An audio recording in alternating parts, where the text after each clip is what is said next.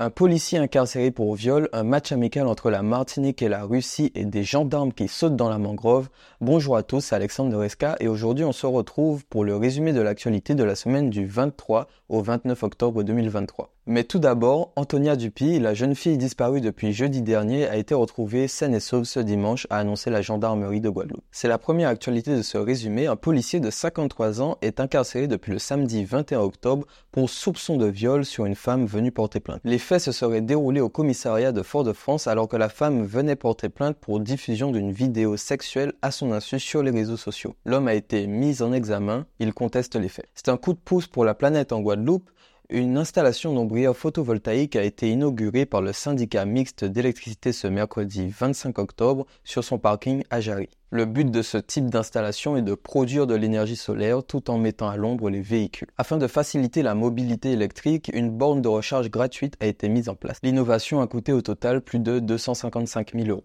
Les Matinino pourraient bien affronter la Russie lors d'un match amical proposé par la Fédération russe dans un courriel pour le 16 novembre prochain. Le match se déroulera en fenêtre FIFA assurant des conditions financières extrêmement favorables. La Ligue de football de Martinique doit cependant attendre l'autorisation des instances nationales, ministère des Sports et FFF, compte tenu de la situation géopolitique de la Russie. Si par ailleurs la rencontre ne peut pas se tenir en Russie, alors elle pourrait se tenir dans un autre pays du continent. La librairie générale ferme ses portes. La liquidation du commerce a été actée le 19 octobre dernier par le tribunal mixte de de Pointe-à-Pitre pour insuffisance d'actifs. 17 salariés perdent leur emploi dans le dernier point de vente ouvert à Jarry.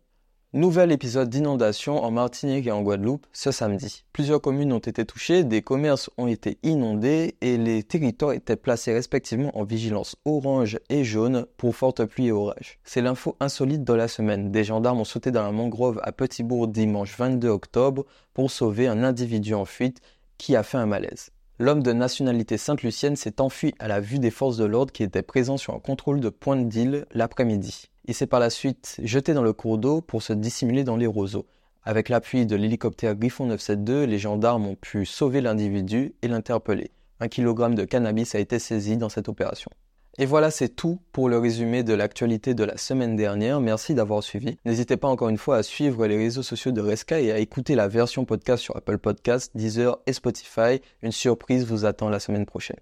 En attendant, prenez soin de vous. C'était Alexandre de Resca. À la prochaine.